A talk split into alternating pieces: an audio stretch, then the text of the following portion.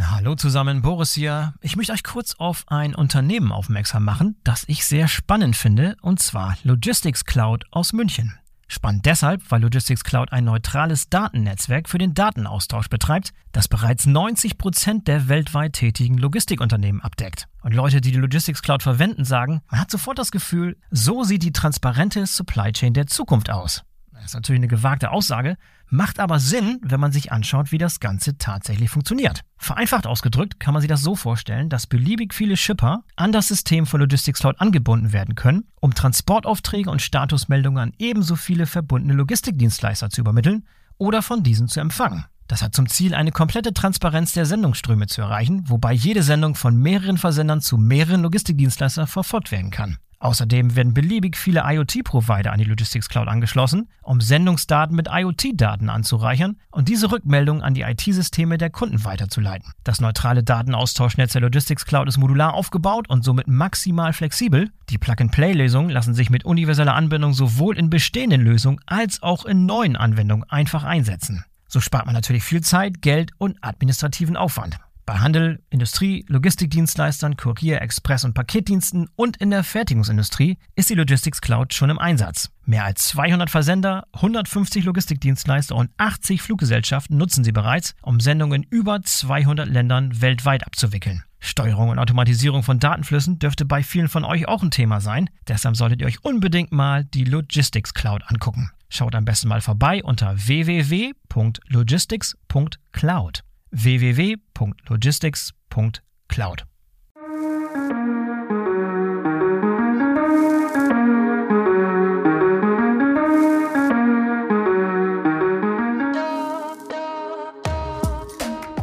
Hallo und herzlich willkommen zum BVL Podcast. Ich bin euer Host Boris Felgendreher und ich hatte in der vergangenen Woche auf dem Deutschen Logistikkongress in Berlin die Ehre, vor einem Live-Publikum ein sehr interessantes Gespräch mit Generalmajor Gerald Funke zu führen. General Funke ist der Kommandeur des Logistikkommandos der Bundeswehr. Mein Hauptziel war es zu erfahren, welche Auswirkungen die viel zitierte Zeitenwende auf die Logistik der Bundeswehr hat und welche neuen Möglichkeiten sich daraus für die Zusammenarbeit mit der zivilen Logistik ergeben. Perfekt eingeleitet wurde unser Gespräch von Professor Thomas Wimmer, dem Vorsitzenden des Vorstandes der BVL. Doch bevor wir loslegen, noch ein Hinweis auf einen Sponsor des BVL-Podcasts, Mibach Consulting. Mibach ist ein führender Spezialist für Logistik- und Supply Chain-Beratung mit branchenübergreifender Expertise. Kunden von Mibach sind Unternehmen aus den Bereichen Automotive, Industrie und Hightech, Pharma und Medizintechnik, Chemie, Logistikdienstleister, Fashion und Handel und FMCG. Mibach hilft euch Supply Chains für die reale Welt zu designen, sprich Supply Chains, die sehen, denken, agieren und sich anpassen können. Mibach vernetzt alle Kompetenzen des Supply Chain Managements, Strategie und Engineering, digital und global, von der Quick Win Optimierung bis zur Big Win Transformation. Miebach hat inzwischen über 50 Jahre Projekterfahrung und sollte definitiv auf eurer Liste stehen, wenn ihr einen Partner braucht, der Full-Service Supply Chain Beratung beherrscht. Vom Engineering über Strategie bis zur Digitalisierung. Schaut einfach mal vorbei unter www.miebach.com. Einen Link findet ihr auch in den Shownotes. So, und jetzt kommt ein Gespräch mit General Gerald Funke, eingeleitet von Professor Thomas Wimmer. Los geht's. Meine sehr verehrten Damen und Herren, wir kommen zu einem aus meiner Sicht sehr wichtigen Programmpunkt, denn man muss sich immer wieder klar machen, äh, dass äh, vieles, in dem wir leben, nicht selbstverständlich ist, wenn es nicht Menschen gibt, die sich persönlich einsetzen, die die Hand für uns hinhalten, die auch mehr als die Hand für uns hinhalten, um unserer Demokratie und unserem Wohlstand letzten Endes in einer ganz besonderen Art und Weise zu dienen. Und äh, ich hatte Gott sei Dank die Gelegenheit, und wenn Sie regelmäßiger Leser des BVL-Magazins sind, dann wissen Sie, dass wir im letzten Jahr, vorletzten Jahr schon äh, darüber berichtet haben, dass wir bei der Bundeswehr Logistik zu Gast waren, die Vielfalt der Aufgaben zu sehen, die wir in der zivilen Logistik dort nicht haben, sondern es gibt mehr Aufgaben, Instandhaltungsaufgaben, Instandsetzungsaufgaben, die dort wahrgenommen werden, ähm, unter den erstaunlichsten Umständen mit den größten Geräten, die man sich vorstellen kann.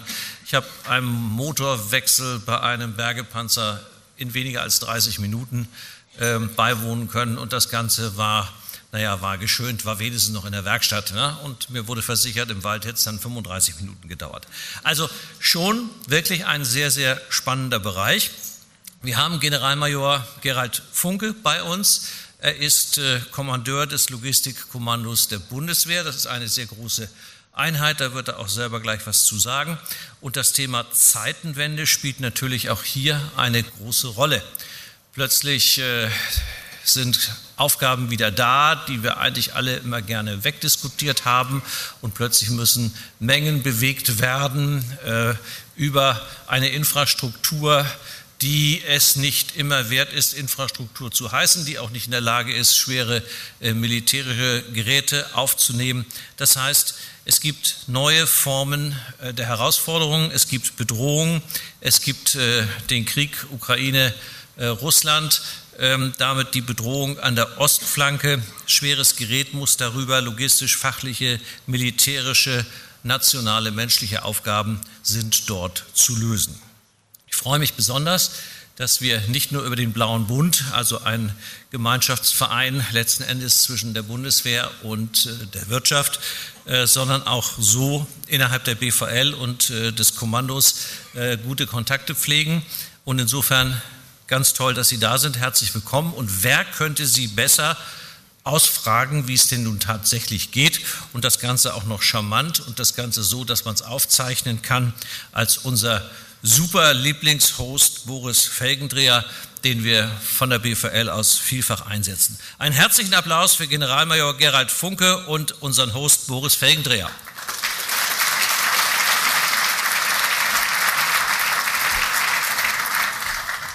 Vielen Dank, Thomas. Sehr geehrter General Funke, herzlich willkommen zum BVL Live Podcast. Schön, dass Sie dabei sind. Ja, vielen Dank. Äh, ausdrücklich der BVL, Dr. Wimmer, Herr Felgendreher.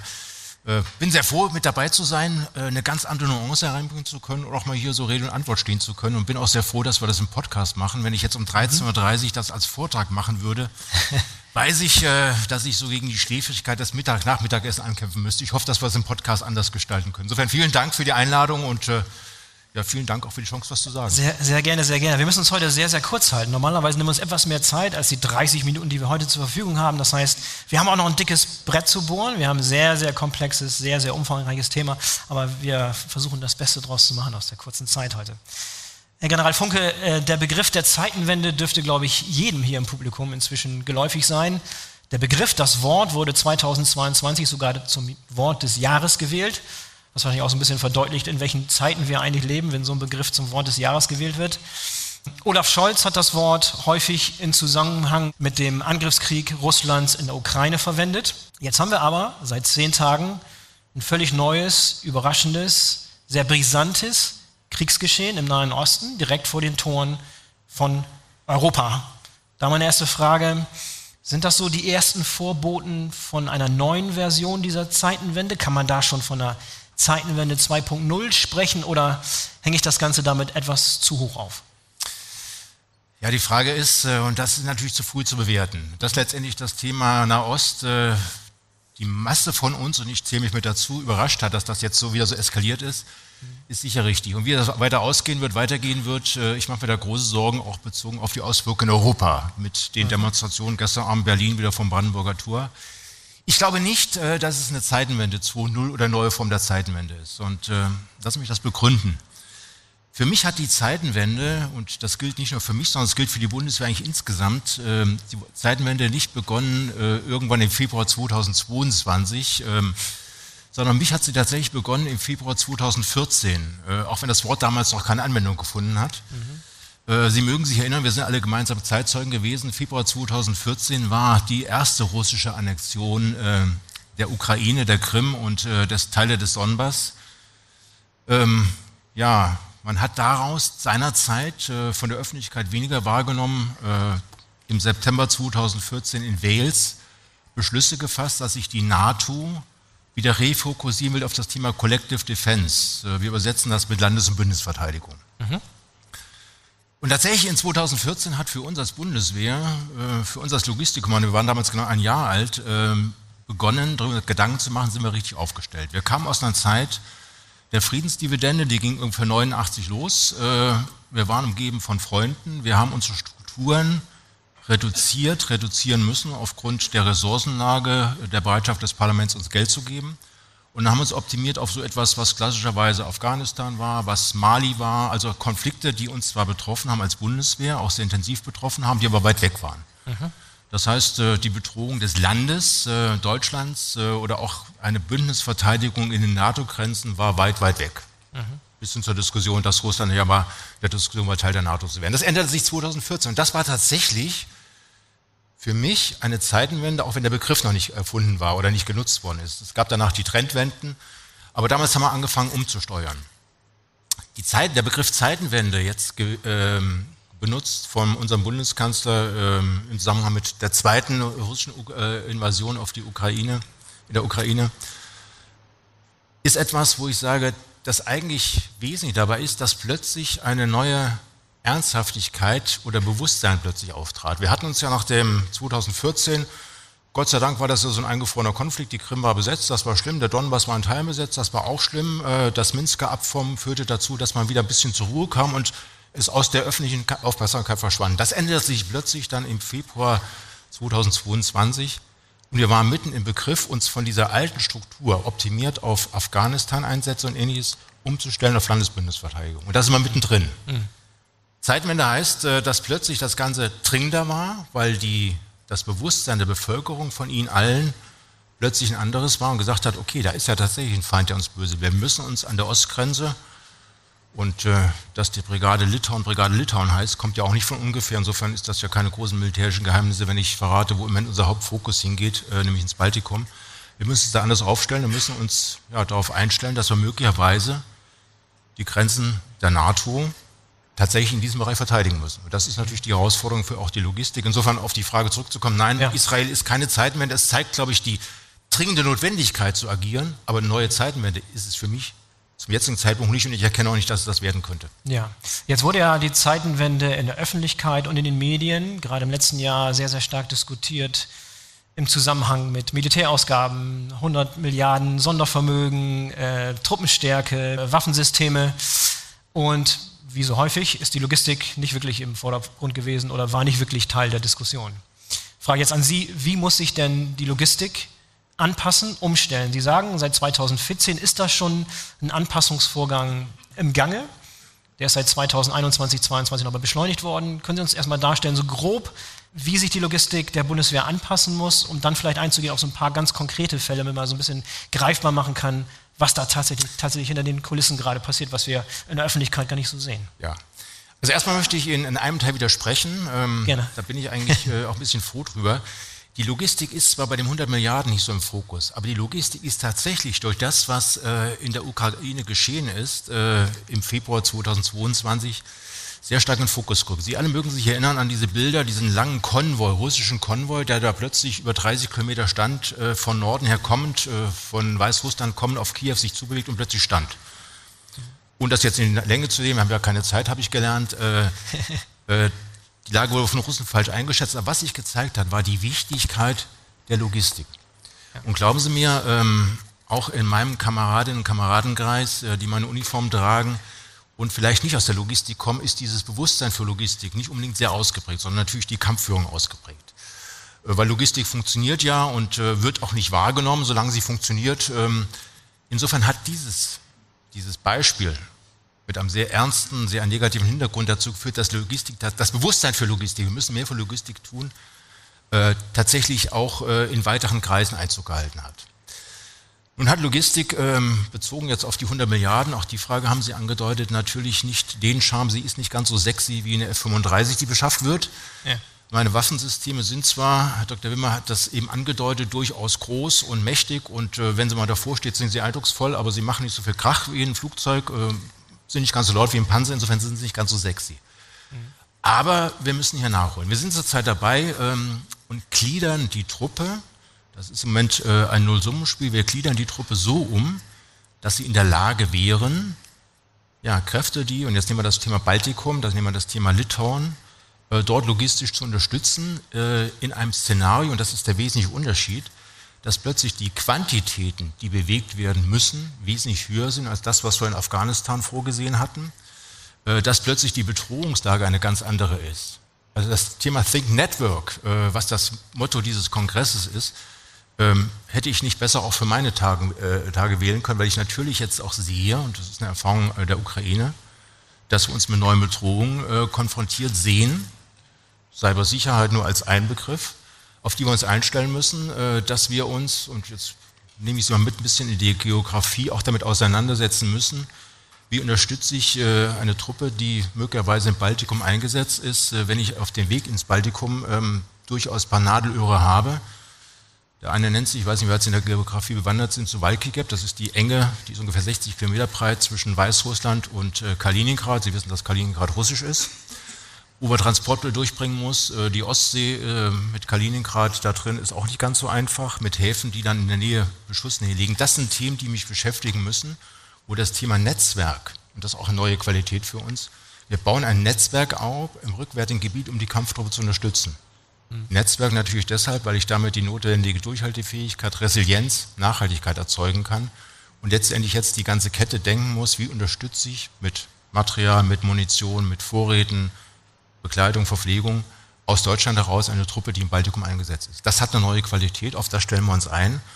Das erfordert Kräfte, die kleiner sind, die mobiler sind, äh, die schneller verlegbar sind, äh, die aus dem Stand heraus, wir haben so den schönen Begriff kriegstauglich sind, wo wir in der Lage sein müssen, innerhalb von fünf Tagen Kräfte aus Deutschland dorthin zu verlegen. Und wenn Sie sich das vorstellen, Sie haben äh, eine ganze Truppe, die Sie verlegen müssen, innerhalb von fünf Tagen müssen die vor Ort sein, dann hat das so Herausforderungen mit Urlaubsnahme und solche Themen. Auf so etwas müssen wir uns einstellen. Das hatten wir in der Welt Afghanistan dominiert so nicht gekannt in dem Prozess sind wir zurzeit drin. Ja, und Sie brachten gerade das Stichwort Netzwerken an. Und Netzwerken, da nochmal der Hinweis, Netzwerken heißt in diesem Fall nicht nur innerhalb der vier Wände sozusagen der Bundeswehr, sondern auch über die Grenzen der Bundeswehr hinaus. Es ist kein Geheimnis, dass schon jeher eine Zusammenarbeit stattgefunden hat zwischen der Bundeswehr und zivilen, der zivilen Wirtschaft und der zivilen Logistik auch. Lassen uns gerne wissen, wie gut das funktioniert und ob da auch wichtige Veränderungen jetzt anstehen, wo wir nochmal richtig Gas geben müssen, weil ich kann mir vorstellen, dass die logistischen Herausforderungen nicht alleine in der Bundeswehr geleistet werden können, dass es sozusagen eine gemeinsame Sache ist, wo hier alle im Raum sozusagen auch aufgefordert sind, da äh, einen Beitrag zu leisten, sofern sie es können. Vielleicht können Sie uns da ein bisschen einführen, das Thema, wie das eigentlich funktioniert. Ja, ja, danke für das Stichwort. Da bin ich sehr dankbar tatsächlich für den Kreis. Ich habe äh, neben der Rolle, dass ich Kommandeur des Logistikkommandos bin und damit Truppe äh, zu führen habe, 17.000 äh, Männer und Frauen im ganzen Bundesgebiet verteilt, bin ich auch äh, verantwortlich für die Ausgestaltung und Konzeption des logistischen Systems der Bundeswehr. Und hier spielt die zivile Seite, hier spielen Sie, meine Damen und Herren, äh, mit den unterschiedlichen Branchen eine unterschiedlich starke Rolle. Und ich brauche sie. Ich brauche die zivile Wirtschaft, weil ich alleine niemals genug Kräfte haben werde, um die logistische Leistung zu erbringen, gerade vor dem Hintergrund gestiegener Quantitäten. Die Frage, die sich natürlich stellt, ist, äh, bis wohin ist zivile Leistung verantwortbar. Ähm, wenn es im Baltikum tatsächlich äh, zu kriegischen Auseinandersetzungen käme, glaube ich, wäre von äh, der zivilen Seite, von der zivilen Firma keiner besonders scharf drauf, äh, dort tatsächlich sich in das Gebiet zu begeben. Äh, aus nachvollziehbaren Gründen. Ich würde sie auch dort nicht haben wollen, weil da möchte ich mir nämlich Gedanken machen, wie ich sie auch noch beschütze. Und ich habe mit mir genug zu tun. Ja. Aber hier sind Geschäftsfelder, wenn ich jetzt mal äh, nur mal bildlich vor Augen führe. Wir haben eine, eine nennen wir sie mal Supply Chain, über den Begriff könnte man sich lange unterhalten die aus Deutschland heraus äh, in ein Einsatzgebiet, stellen wir uns das Baltikum vorgeht, dann werden Sie, glaube ich, mir leicht folgen können, dass sich in dem hinteren Bereich in Deutschland eine Kooperation, zivil-militärische Kooperation stärker, im größeren Umfang anbietet, als das weiter vorn der Fall ist. Mhm. Wir haben hier sehr gute Ansätze. Das gilt insbesondere für den äh, Transportbereich, äh, was Rahmenverträge angeht mit äh, Speditionen, mit äh, Transportdienstleistern. Wir haben im Bereich der Instandsetzung von Material äh, eine ganze Menge Kooperation mit Inhouse-Gesellschaften, aber auch äh, in die zivile Wirtschaft hinein. Äh, wir haben im Bereich, äh, das ist sicher ein Bereich, der noch ausbaubar ist, äh, Lagerung von Material, stellenweise auch Munition, Bereiche, wo man sicher mehr tun kann. Lagerung im Inland, nicht Lagerung im Einsatzgebiet. Da bin ich wieder im Thema, mhm, das ist mhm. möglicherweise zu heiß. Äh, wir haben dort nicht, nicht nur zarte Pflänzchen, wir haben gute, wir haben starke Pflänzchen, aber ich glaube, dass wir da durchaus noch mehr Pflänzchen äh, pflanzen können, wo ich sage, da kann ich so nur ermuntern, wenn Sie sagen, ich könnte da ein Geschäftsfeld für mich sehen, kommen Sie mit uns ins Gespräch. Äh, wir haben dafür, und jetzt kommt der Werbeblock, äh, den sehen wir mir nach. Ja, gerne, gerne. Wir haben dafür ein Format etabliert, das haben wir im äh, Frühjahr diesen Jahres äh, letztmalig durchgeführt, nachdem wir eine Corona-Pause hatten äh, nennt sich Zukunftsorientierung, Kooperation mit der Wirtschaft. wo wir zivile Wirtschaft einladen und sagen, kommen wir doch mal ins Gespräch und einfach mal in die Diskussion, nicht so ein Motto, wir haben jetzt einen Forderungskatalog, den wir hinlegen und sagen, das brauchen wir, sondern dass wir sagen, diskutieren wir doch mal oder besprechen mal, wo es möglicherweise Kooperationsmöglichkeiten gibt, Chancen, Möglichkeiten und Grenzen. Das nächste Format wird sein 21. 22. März 2024 in Koblenz. Ich spreche mal so die offene Einladung aus für alle, die da Moment. sagen, ja. ähm, habt ihr Interesse dran, bitte Kontakt mit uns aufnehmen, können wir vermitteln. Werbeblock Ende. Ja. Aber das ist tatsächlich das, äh, wo wir eine verstärkte Kooperation, noch stärkere Kooperation mit der Wirtschaft brauchen. Es gibt einen zweiten Bereich, äh, wo ich ohne die Wirtschaft überhaupt nicht auskomme. Stellen Sie sich vor, wir sind ja nicht die Einzigen, ich nehme jetzt das Beispiel Baltikum wieder, wir sind ja nicht die Einzigen, die Truppe ins Baltikum verlegt, sondern wir haben eine ganze Menge alliierte Partner, die wir zwingend brauchen. Und äh, jetzt nehmen wir mal den, das Beispiel der Amerikaner. Ähm, die kommen dann möglicherweise, werden angelandet irgendwo ähm, im westlichen Bereich, äh, nennen wir es mal Niederlande und äh, Frankreich. Und wenn sie dann den Weg sehen, der Richtung Baltikum führt, dann geht er zwangsläufig durch Deutschland durch. Sie mögen diesen Begriff Drehscheibe Deutschland schon mal gehört haben. Sie können ja aber sagen, okay, fahrt da durch und äh, bringt euren Treibstoff mit und fahrt durch und seht zu, dass er durchkommt, sondern es wird mögliche, Möglichkeiten geben müssen, wo die übernachten, wo die möglicherweise auftanken, wo möglicherweise ähm, Trainingsbereiche sind. Also eine Unterstützung in Deutschland. Mhm. Dafür habe ich, wenn meine Truppe im Einsatz ist, zu wenig Kräfte. Und hier brauche ich ganz zwingend die zivile Wirtschaft. Hier brauchen wir als Bundeswehr die zivile Wirtschaft. Und da das Ganze im hoffentlich befriedeten Bereich ist, äh, glaube ich, dass da eine Menge Potenzial ist. Zumindest auch ein Thema der Zeit, wenn das sei mir noch erlaubt. Die Betroffenheit Deutschlands ist plötzlich eine ganz andere. Wir sind betroffen, das heißt, eine Firma, die mit uns kooperiert, wird sich dann auch so Fragen gefallen lassen müssen, wie weit seid ihr bereit, in, in Bedrohungsbereiche euch zu engagieren, wie steht es mit eurer Cybersicherheit, wo müssen wir möglicherweise in der Lage sein, Leistungen der zivilen Wirtschaft zu übernehmen, dann, wenn es zu stark zur Kampfhandlung kommt, wo ich sage, ich muss eigene Kräfte reinnehmen. Da ist dann auch ein bisschen Transparenz der zivilen Wirtschaft erforderlich, wenn ich die Leistung übernehmen will. Das sind alles so Themen, kann ich jetzt noch anreisen, ich weiß ja, die Zeit ist knapp, aber das sind so Themen, wo ich sage, äh, auf den ersten Blick ist das alles ganz einfach.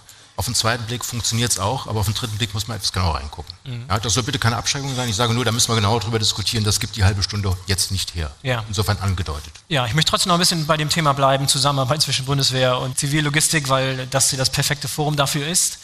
Was sind aus Ihrer Sicht Bereiche, die verbessert werden müssen? Sie haben schon ein paar Dinge eben angedeutet, aber Sie haben jetzt lange Zeit damit Erfahrung gemacht. Was würden Sie sich wünschen, wenn Sie, wenn Sie einen Zauberstab hätten? Wie würden Sie diese Zusammenarbeit verbessern? Was, was nehmen Sie aus Ihrer Sicht wahr, wo da so ein paar, paar Punkte sehen, wo es hakt, wo es Verbesserungsbedarf gibt? Ach, wissen Sie, das, das Thema ist eigentlich nicht da, wo, wo die Leute miteinander, wo Menschen miteinander reden.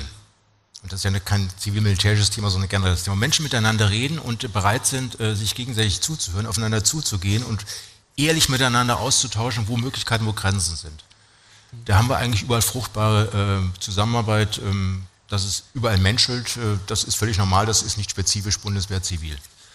Äh, insofern würde ich mir die Bereitschaft wünschen zu sagen, okay, lass uns ins Gespräch kommen, ähm, lass uns ehrlich austauschen, was geht, aber dann auch ehrlich sagen, ähm, okay, und das Risiko sind wir nicht bereit äh, zu übernehmen.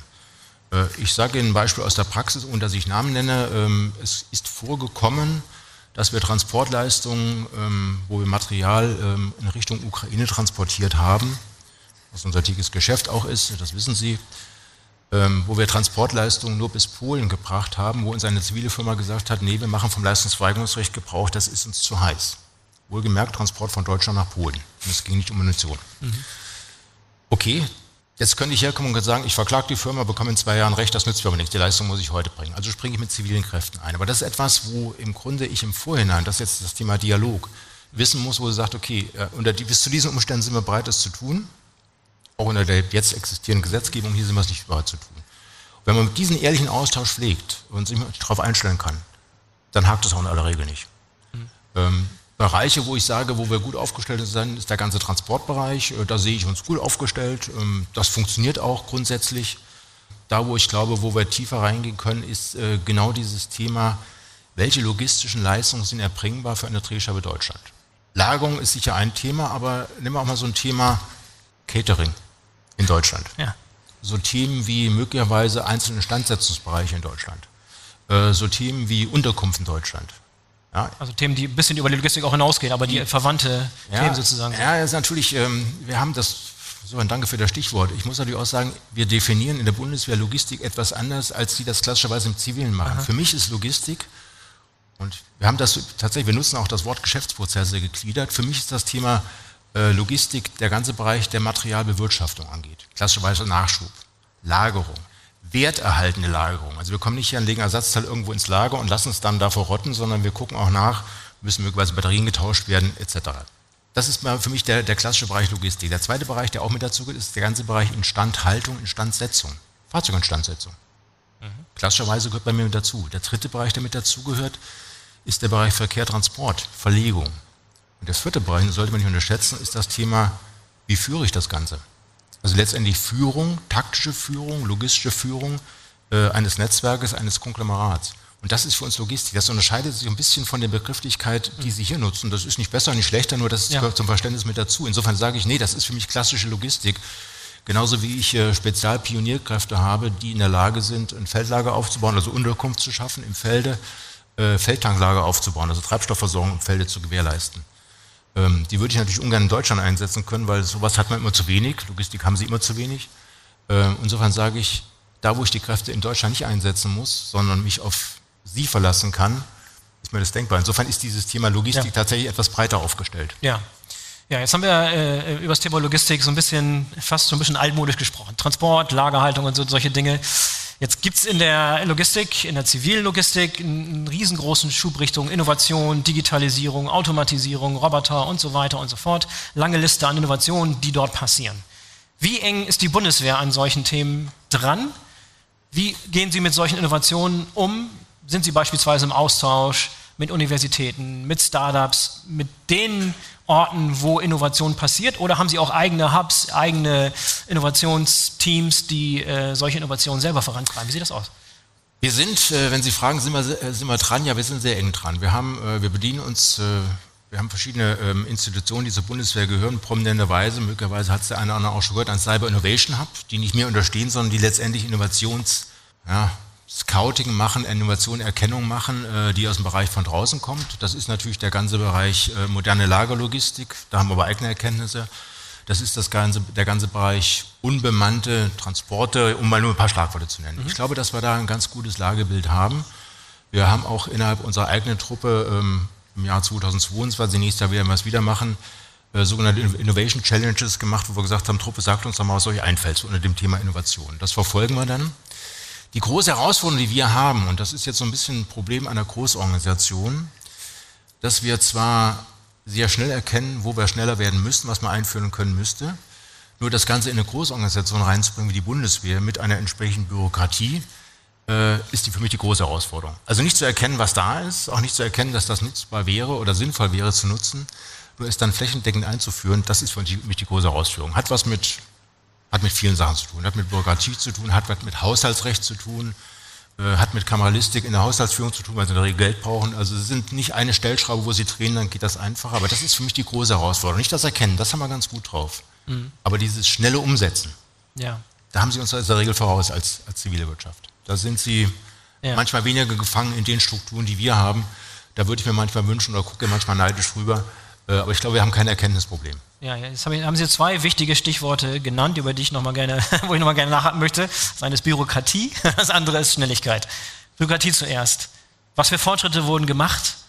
Was für Pläne haben Sie, um die Bürokratie abzubauen, das einfacher zu machen und einfach auch reaktionsfähiger zu sein und die Prozesse zu verschlanken beispielsweise? Sie haben sicherlich sich Gedanken gemacht, wie man die Bürokratie abbauen kann handelbarer machen kann. Was ist da so in der Mache? Ja, es gibt jetzt, es gibt ja aus meiner Betrachtung zwei Sorten von Bürokratie, die mich, äh, an die ich ran muss. Das eine Thema ist das, unsere eigene Bürokratie, die uns behindert, wo wir sagen können, ähm, da können wir möglicherweise durch eigene Regelungen eine Bürokratie abbauen oder Regelungen vereinfachen. Klassischerweise so etwas, wo ich sage, wir haben uns Restriktionen auferlegt als Bundeswehr, die härter sind als die gesetzlichen Vorgaben. Sowas gibt es im Bereich Umweltschutz, im Bereich munitionstechnische Sicherheit, äh, wo man möglicherweise was aufweichen kann. Da sind wir dran. Äh, da können wir auch eigentlich sehr schnell reagieren, auch im Sinne von schneller Verlegefähigkeit, Kriegstauglichkeit. Es gibt aber eine ganze Menge Bürokratie und das ist leider die Mehrheit, äh, wo wir als Bundeswehr, wo das BMVG nicht Herrscher des Verfahrens ist, sondern die von außen kommen. Ob das dann Regelungen sind, die von draußen reingetragen werden, über dadurch, dass äh, die Regierung äh, europäische Richtlinien übernommen hat, die nicht unbedingt militärischen Gegebenheiten ähm, entsprechen, zumindest mhm. wenn ich Krieg führen will. Äh, wenn Sie da etwas ändern wollen, dauert das sehr lange. Äh, wenn Sie ähm, ändern wollen, dass Sie, wenn Sie Schwertransporte fahren wollen, äh, anmelden wollen, äh, jeden Landkreis einzeln fragen müssen, das ist Realität zurzeit, dann ist das etwas, da kann mir wünschen, dass das schnell geht, braucht aber eine gewisse Zeit, weil eine ganze Menge andere Ressorts dabei sind. Wir haben erkannt, dass wir hier handeln müssen. Wir haben auch, glaube ich, erkannt, eine ganze Menge Handlungsbedarf. Das Ganze umsetzen braucht Geduld. Geduld ist nicht die Stärke von Militärs. Da sitze ich auch manchmal da und sage jetzt, äh, Leute, wir wissen doch, wo, äh, wo wir ran müssen, warum geht das nicht schneller? Gut, das hat was mit föderalistischen Gesetzgebung zu tun. Ähm, das ist unsere Staatsform. Äh, das sind auch Formen, wo eine Großorganisation äh, möglicherweise auch intern eine ganze Menge Diskussionen führen muss. Ich werde schon mal positiv hat eins, dass wir erkannt haben, dass es Bürokratie, dass wir Bürokratie in gewissem Bereich abbauen müssen und dass der Wille da ist und den verspüre spüre ich, den Wille da ist, ist wo immer es geht an, anzugehen. Ja. Sind wir schon da, wo wir hin müssen? Nein, sind wir noch nicht. Ja. Und die Themen Bürokratie und Schnelligkeit sind sehr, sehr eng verwandt. Absolut. Hängen zusammen. Absolut. Ähm, aber vielleicht haben Sie trotzdem ein paar Beispiele parat, wie Sie schneller geworden sind. Wo wir schneller geworden sind, ist mit Sicherheit, äh, oder wir sind dabei, schneller zu werden, dass die Strukturen, die wir jetzt haben, und ging ja vorhin darauf ein, dass wir zurzeit dabei sind, die Truppe, äh, Truppe umzugliedern, in der jetzigen Phase müsste ich herkommen, müsste die Truppe neu zusammensetzen für einen Einsatz im Baltikum. Im nächsten Jahr, wenn wir die Truppe so haben, dass ich sie quasi aus dem Stand verlegen kann, weil sie schon so aufgestellt ist mit dem Material, mit den Ausbildungen, mit den Strukturen, wie ich sie im Baltikum brauche. Das ist eins, eins der Beispiele. Die Vorbereitung äh, auf so einen Einsatz. Die Truppe wird aus dem Stand bereits in der Lage sein, das zu tun. Wir wären das jetzt auch in der Lage zu tun, nur werden es dann besser sein zu tun. Also bitte nicht mitnehmen, wir werden jetzt nicht einsatzfähig, das sind wir schon. Mhm. Und dann bin ich in der Struktur drin, wo ich sage, da habe ich noch ein besseres Gefühl, weil ich besser darauf aufgestellt bin. Mhm. Das sind so Sachen, wo ich selber was steuern kann, wo ich selber beeinflussen kann. Äh, die Materialausstattung wird besser. Ähm, ich habe vorhin gesagt, Material, ähm, wir haben zwar nicht so die spektakulären Sachen wie der F-35 oder der Leopard, wir haben aber in der Regel Material, was nicht ganz so viel kostet wie der F-35. Und das ist in Zeiten der Kameralistik, wo es auch im Haus des Mittelabfluss geht, manchmal auch eine Chance, sehr schnell was zu bekommen. Äh, also insofern, auch da werden wir besser, auch das wird letztendlich angepasster werden. Und da bin ich tatsächlich sehr, sehr optimistisch, dass wir jetzt mal, wenn ich das Eckjahr mal 2025 nehme, wo wir auch mit dem Thema äh, Brigade Litauen äh, letztendlich dann soweit sein wollen, wenn die Infrastruktur stimmt, dass wir da tatsächlich schneller werden, geworden sind oder werden, je nachdem, wie das Einsatzszenario aussieht. Ja. Jetzt muss man nicht jedes Rad hier in Deutschland erfinden oder neu erfinden. Äh, es bietet sich auch einen Austausch stattfinden zu lassen mit verbündeten Nationen, innerhalb der NATO beispielsweise. Was gibt es für interessante Wege, die Bundeswehrlogistik bzw. Militärlogistik besser zu machen, die Sie im Ausland gesehen haben? In den USA, im europäischen Ausland beispielsweise, die nachahmenswert wären?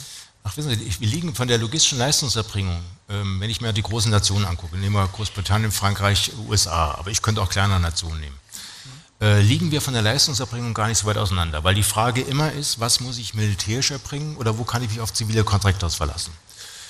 Die amerikanische Gesetzgebung lässt bei dem Contractor-System an ziviler Beteiligung ein bisschen mehr zu, als es Deutsche zurzeit tut. Ähm, daran kann man arbeiten, aber von der Vorgehensweise, äh, was wir tun, sind wir, liegen wir gar nicht so weit auseinander. Aber die Vorgehensweise ist ein Ding. Ähm, das andere Ding ist, dass wir national gewachsen sind und jeder seine nationalen Verfahren hat, IT-Verfahren beispielsweise. Jeder hat sein eigenes IT-System, jede Nation hat sein eigenes IT-System, die erstmal per se nicht so einfach koppelbar sind. Äh, wir sind zurzeit dabei, über ein NATO-Verfahren äh, da eine gewisse Transparenz herzustellen, auch im Sinne Digitalisierung, durch, äh, Durchgängigkeit der Formate. Aber das ist natürlich, wenn ein gewachsenes System, was über Jahrzehnte gewachsen ist, für alle Seiten nicht ganz einfach. Es liegt auch noch daran, ähm, oder was uns, wo wir zurzeit auch mitten in der Bewegung sind, also Work in Progress, die NATO geht im Moment davon aus, dass jede Nation national gesehen verantwortlich ist, ihre Kampftruppe zu unterstützen. Sie wird zwar im Einsatz multinational geführt, aber die Unterstützung ist national. Und jetzt sind wir natürlich dabei und sagen, okay, mit wem zusammen gehen wir im Baltikum in Einsatz? Mit denen unterhalten wir uns sehr stark. Ja, dass das unter anderem die Niederlande ist, äh, kann ich ja erzählen, ohne Geheimnisse auszuplaudern. Mhm. Und da gucken wir natürlich schon, wo kann man was zusammen machen. Das ist sicher in den Bereichen, wo wir gemeinsame Waffensysteme hat, einfacher, als da, wo wir keine gemeinsamen Waffensysteme hat. Ja? Also wenn Sie ähm, einen, einen Boxer haben, der in zwei Nationen gefahren wird als, als Kampffahrzeug, können Sie den gemeinsam unterstützen. Wenn Sie Fahrzeug haben, was Sie nur Sie haben, sind die, sind die Möglichkeiten begrenzt. Transportbereich. äh, geht sehr viel. Äh, Im Bereich dort, wo ähm, es um Treibstoff geht, der natürlich für alle gleich ist, äh, um Verpflegung geht. Ja, da wird schon wieder gibt's gewisse nationale Besonderheiten, Besonderheiten Vorlieben. oder Vorlieben, aber auch da geht was. Ja. Wasser geht ja. natürlich was. Also es gibt Bereiche, wo man sagt, da drängt es quasi, quasi auf, etwas multinational zu tun. Es gibt auch Bereiche, wo man sagt, na, da müssen wir schon gucken, dass wir das national hinkriegen. Aber das ist gerade eine sehr intensive Diskussion, die geführt wird wo ich aber jetzt nicht ganz so tief reingucken möchte. Ja, okay. Ich habe gerade schon einen Hinweis bekommen, wir haben schon leider unsere Zeit aufgebraucht. Ich habe schon fast vermutet. Haben Sie noch ein paar abschließende Aspekte, irgendwas, was Sie unbedingt heute noch an den Mann bringen wollen, was uns nicht gelungen ist in den 30 Minuten? Nee, ich wiederhole den Werbeblock. Save the Date, 21. 22. März 2024, Koblenz, Kooperation der Logistik. Wer Interesse hat, bitte melden in den Werbeblock. Perfekt, perfekt. Okay, dann möchte ich einmal diesen Moment nutzen und einfach Ihnen nochmal danken für Ihren Dienst an unserem Land. Macht man auch nicht häufig. Danke, dass ich die Möglichkeit dafür habe und viel Erfolg und gutes Gelingen Vielen Dank. für die Zukunft. Vielen Dank für die Aufmerksamkeit.